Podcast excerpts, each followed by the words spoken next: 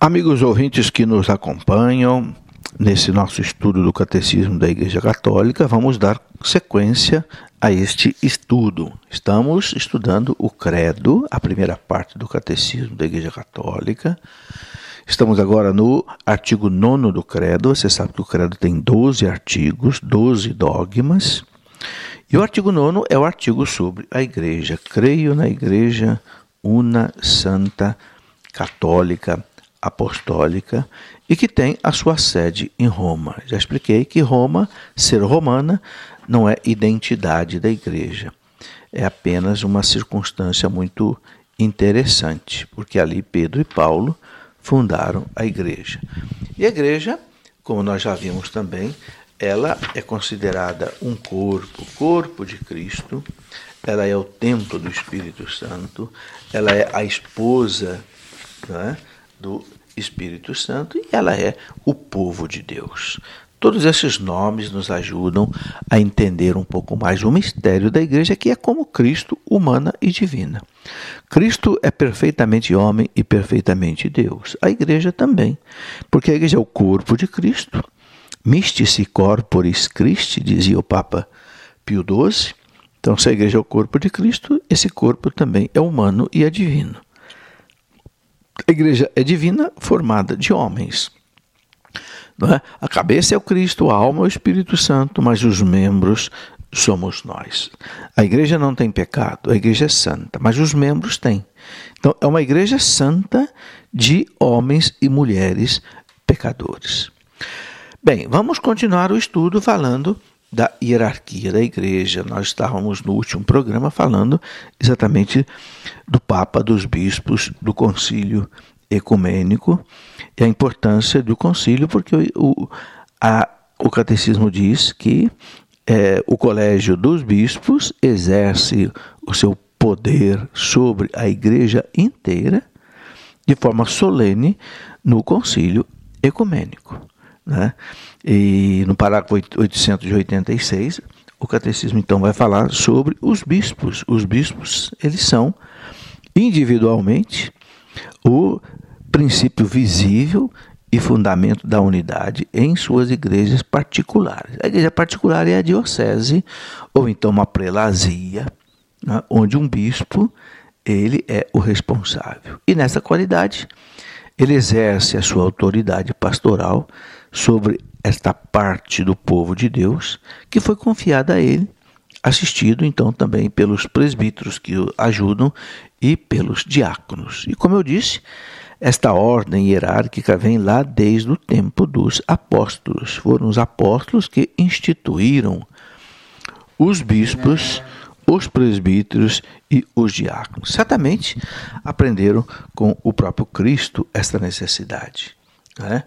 E é, é, esses membros do colégio episcopal, os nossos bispos, cada um deles participa é, das dos problemas de todas as igrejas. Quer dizer, o bispo ele é responsável pela sua diocese, mas também ele divide com os bispos do mundo inteiro a responsabilidade pelos problemas da igreja inteira, juntamente com o Papa.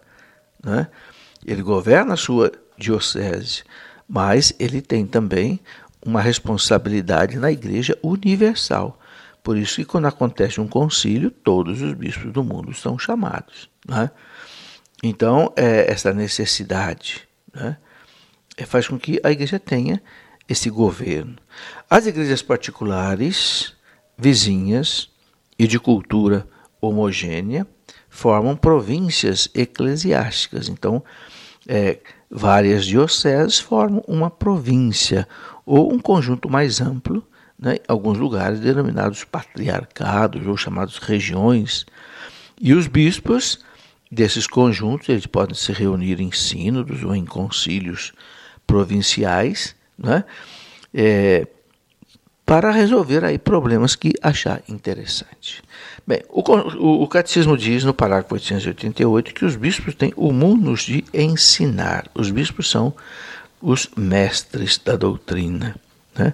junto com os seus sacerdotes, que são os seus colaboradores, eles têm como primeira tarefa anunciar o Evangelho de Deus a todos os homens, com coragem, sem medo, sem negar nada, sem esconder nada, segundo a ordem que Jesus deu, ide pelo mundo inteiro, pregai o evangelho. Então, os bispos são os arautos da fé, que levam Cristo né, a novos discípulos, eles são então os doutores autênticos da fé apostólica e com a autoridade de Cristo, não é pela, pelo poder deles, pela autoridade, pela autoridade que receberam de Cristo. E para manter a igreja na pureza da fé transmitida pelos apóstolos, exatamente Cristo quis né, que é, quis conferir é, à sua igreja uma participação na sua própria infalibilidade. Está aqui. A gente vê o a gente vê o, o catecismo dizendo da infalibilidade, para que né, a igreja pudesse manter na pureza da fé, que foi transmitida pelos apóstolos, então Cristo quis conferir à sua igreja uma participação em sua própria infalibilidade. Ele que é a verdade. Então o catecismo diz que a igreja não erra quando ensina doutrina, quando ensina a fé, quando ensina a moral. A igreja pode errar quando ela fala de ciências, fala de economia, música, arte, física, química, matemática, astronomia, pode errar. E nem deve se pronunciar nessas coisas porque não é o campo dela. Mas quando a igreja fala de doutrina, aquilo que é necessário para a nossa salvação, aí ela não pode errar. Não é? O catecismo diz que, pelo é, sentido sobrenatural da fé, o povo de Deus, né, é, ele se atém indefectivelmente à fé. Indefectivelmente à fé quer dizer o que? Sem defeito, sem erro, sob a guia do magistério vivo da igreja, sob a guia do magistério vivo da igreja. Por isso, meus irmãos, nós precisamos estar ouvindo o que nos ensina o magistério vivo da igreja, o Papa com os bispos. Porque você está, você está vendo aqui no parágrafo 889, o catecismo diz: a igreja participa da infalibilidade de Cristo. Né? Não é apenas é, é, algo pequeno, não, é algo extraordinário. Não adiantava o Cristo deixar a sua igreja na terra, deixar o evangelho, se a igreja pudesse errar o caminho. Ia perder tudo. Então Cristo conferiu à igreja participar da sua infalibilidade. Está aí no parágrafo 889. E o catecismo diz que a missão do magistério da igreja está ligada a esse caráter definitivo da aliança que Deus fez com os homens em Cristo. Né? E deve proteger, né? proteger exatamente é, dos desvios e dos afrouxamentos e garantir-lhe a possibilidade objetiva de professar sem erro a fé autêntica. Então, o magistério da igreja tem como, como missão impedir que haja desvios e afrouxamentos né, é, no ensino da autêntica fé católica. Por isso é preciso seguir aquilo que o Papa sempre fala, né, de modo que a igreja seja realmente coerente com o magistério. E diz o catecismo que o ofício pastoral do magistério está assim ordenado ao cuidado para que o povo de Deus permaneça na verdade que liberta. Na verdade que liberta. É? Jesus disse que a verdade vos libertará. É a verdade, meus irmãos, que nos liberta, que nos dá vida. Então, a igreja não pode errar o caminho da verdade. E não erra. Nós já vimos que lá na Santa Ceia, Jesus disse para os apóstolos, para a igreja, já na sua despedida: quando vier o Paráclito, o Espírito da Verdade, ensinar-vos-á toda a verdade. Ensinar-vos-á toda a verdade. Uma promessa magistral, magnífica, extraordinária. Jesus prometeu que o Espírito Santo não deixaria a igreja errar. Ensinar-vos-á toda a verdade. Aqueles que quiserem dizer que a igreja errou o caminho, que a igreja inventou coisa que não era para inventar, como infelizmente nossos irmãos protestantes nos acusam, vão ter que acertar contas com Jesus, porque estão colocando em dúvida a promessa de Jesus. Ora, como é que Jesus lá na Santa Ceia prometeu para a igreja que a igreja assistida pelo Espírito Santo, o Espírito Santo ensinará-vos a todas as coisas, relembrará a vocês tudo que eu disse, não é? ensinar-vos a toda a verdade. Como é que agora vem alguém aí como Martinho Lutero, lá no ano de 1517, e outros e outros pregadores dizendo que a igreja errou? Ora, então será que o Espírito Santo abandonou a igreja? Será que o Cristo não cumpriu a sua palavra? Aquela palavra que ele disse: Eis que eu estou convosco todos os dias até, o, até a consumação dos séculos? De jeito nenhum. A Igreja Católica nunca errou, meus irmãos. Nunca errou, você pode dizer isso com convicção. Nunca um Papa, nesses dois mil anos de história da Igreja, nunca um Papa cancelou o ensinamento de um Papa anterior, o ensinamento doutrinário. Pode ter cancelado o ensinamento disciplinar, o ensinamento eh, mais doutrinário, não. Nunca um concílio da Igreja cancelou o ensinamento doutrinário de um concílio anterior. Nunca o nosso credo foi modificado. O nosso credo tem dois mil anos. Ora, o que, que dá essa certeza de verdade à igreja? Exatamente essa promessa de Cristo, que ele fez na Santa Ceia para os apóstolos. O Espírito Santo ensinar-vos-á toda a verdade. Isso é que dá a nós católicos essa estabilidade, essa confiança, essa certeza, essa esperança não é? essa alegria de que nós estamos na igreja que detém, como diz o, o, o documento do Concílio Vaticano II, a plenitude dos meios da salvação. A plenitude dos meios da salvação. Então, é, o magistério ele está ordenado ao cuidado para que o povo de Deus permaneça na verdade que liberta. E São Paulo fala para Timóteo, lá em 1 Timóteo 2,4, Timóteo, Deus quer que todos se salvem e cheguem ao conhecimento da verdade. Vejam bem, Deus quer que todos se salvem e cheguem ao conhecimento da verdade. Ou seja, se a pessoa não chegar ao conhecimento da verdade, ela não se salva. Se ela pegar o caminho da mentira, ela se perde.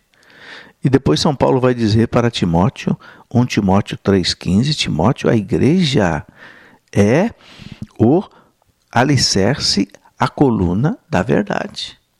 A igreja é o fundamento e a coluna da verdade. Então a igreja é a verdade, a igreja detém a verdade de São Paulo. E que igreja é essa? É a igreja do tempo de Paulo. Ora, a igreja do tempo de Paulo é a igreja fundada pelo, por Cristo sobre Pedro e os apóstolos. Paulo foi lá tomar a bênção de Pedro em Jerusalém, não é? Então não tem outra igreja, não existe outra igreja.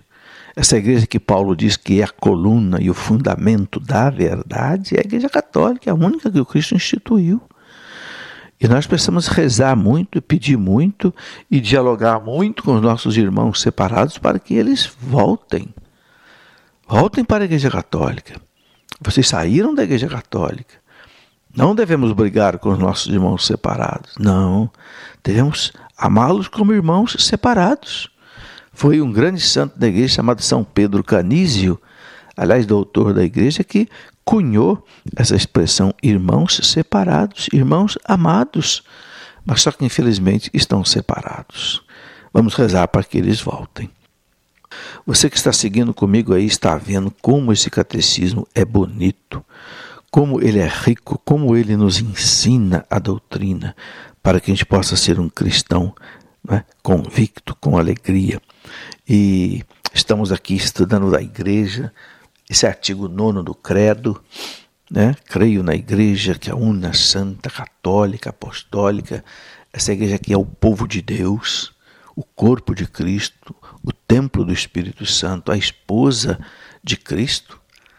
Essa igreja que o Cristo deixou uma hierarquia, o Papa, os bispos, os presbíteros, os diáconos. Né? E o Catecismo vai mostrando para nós aqui que essa igreja é infalível quando ela ensina a doutrina. Papa não pode errar quando ele proclama um dogma. E a igreja, quando se reúne, também não pode errar. Não é? Então, quando, quando fala aqui dessa infalibilidade, é, o Conselho diz que para executar este serviço, que serviço? Serviço de fazer com que o povo de Deus permaneça na verdade que liberta.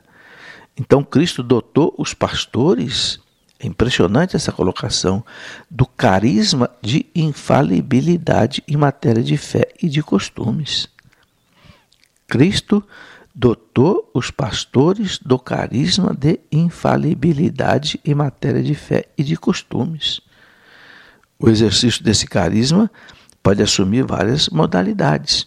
Então, o catecismo explica como é que esse carisma da infalibilidade é exercido na igreja. Então, o parágrafo 891 começa dizendo: goza dessa infalibilidade o pontífice romano, chefe do colégio dos bispos, por força do seu cargo, quando, na qualidade de pastor e doutor supremo de todos os fiéis e encarregado de confirmar seus irmãos na fé, proclama por um ato definitivo um ponto de doutrina que se refere à fé ou aos costumes.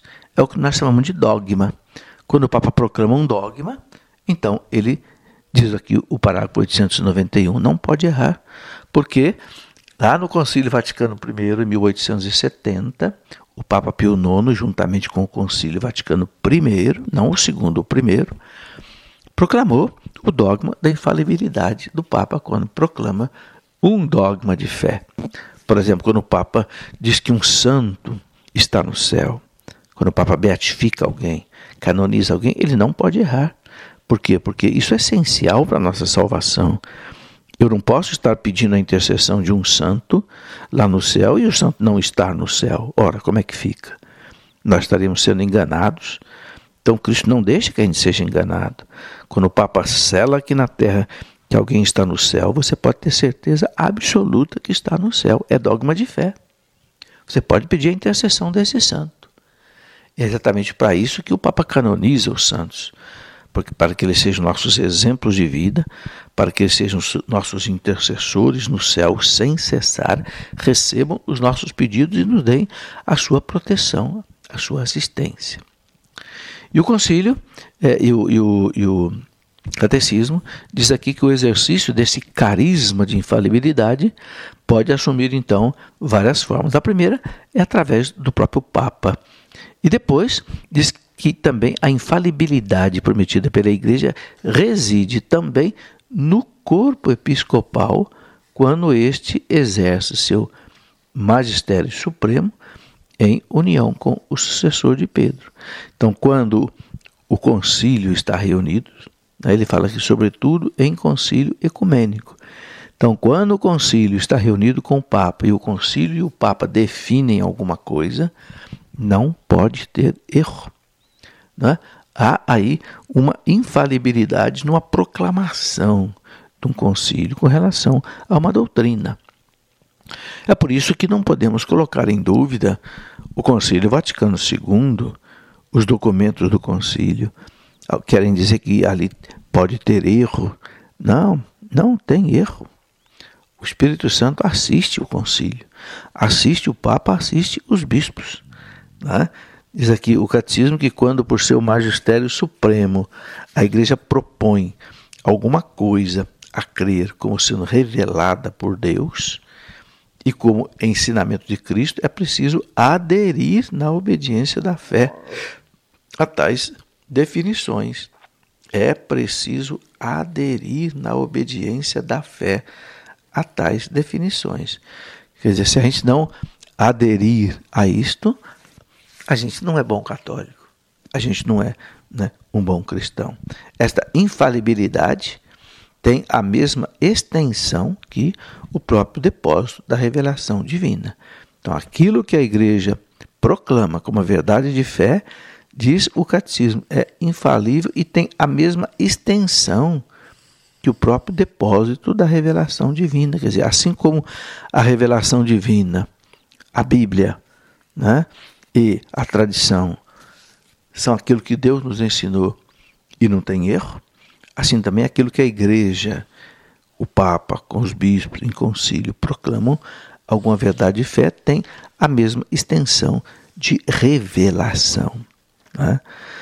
E a assistência divina é também dada aos sucessores dos apóstolos, ao ensinarem em comunhão com o sucessor de Pedro, de modo particular com o bispo de Roma, pastor de toda a igreja, quando, mesmo sem chegar a uma definição dogmática, infalível, e mesmo sem pronunciar de forma definitiva, né, eles propõem, no exercício do magistério ordinário, um ensinamento que leva a uma compreensão melhor da revelação. Então, quando os bispos, o Papa ensinam alguma coisa para a gente compreender melhor a revelação de Deus que está na Bíblia, que está na tradição da igreja em matéria de fé e matéria de costume, também não podem errar. É o que é chamado de magistério não é? ordinário. O magistério extraordinário é quando o Papa só chama para ele, ou junto com o concílio, né, a responsabilidade de proclamar um dogma, uma doutrina de fé. É a chamada definição ex-cátedra do Papa. É o ministério, o magistério extraordinário. Mas, quando os bispos com o Papa explicam a Bíblia, explicam a tradição, eles também não erram. Está aqui bem claro né? neste parágrafo 892 do Catecismo da Igreja. Eu quero ler de novo para você. Né? Quando eles propõem no exercício do magistério ordinário um ensinamento que leva a uma compreensão melhor da revelação em matéria de fé e de costume. A este ensinamento ordinário, os fiéis devem ater-se com religioso obsequio do espírito, o qual, embora se distinga do assentimento da fé, o prolonga. Embora se distinga do assentimento da fé, o prolonga. Quer dizer, quando o Papa proclama, proclama não, quando o Papa publica algum documento, alguma encíclica, né, algum, é, não sei, exortação apostólica, ou então algum moto próprio, né, alguma constituição apostólica, são vários os documentos que o Papa pode usar para nos falar, para nos ensinar. Então, mesmo que não seja uma proclamação dogmática, nós temos a obrigação de se ater a isto né, é, e obedecer, porque é uma palavra da igreja. Quando os bispos falam, especialmente quando estão reunidos com o Papa, nós temos que obedecer.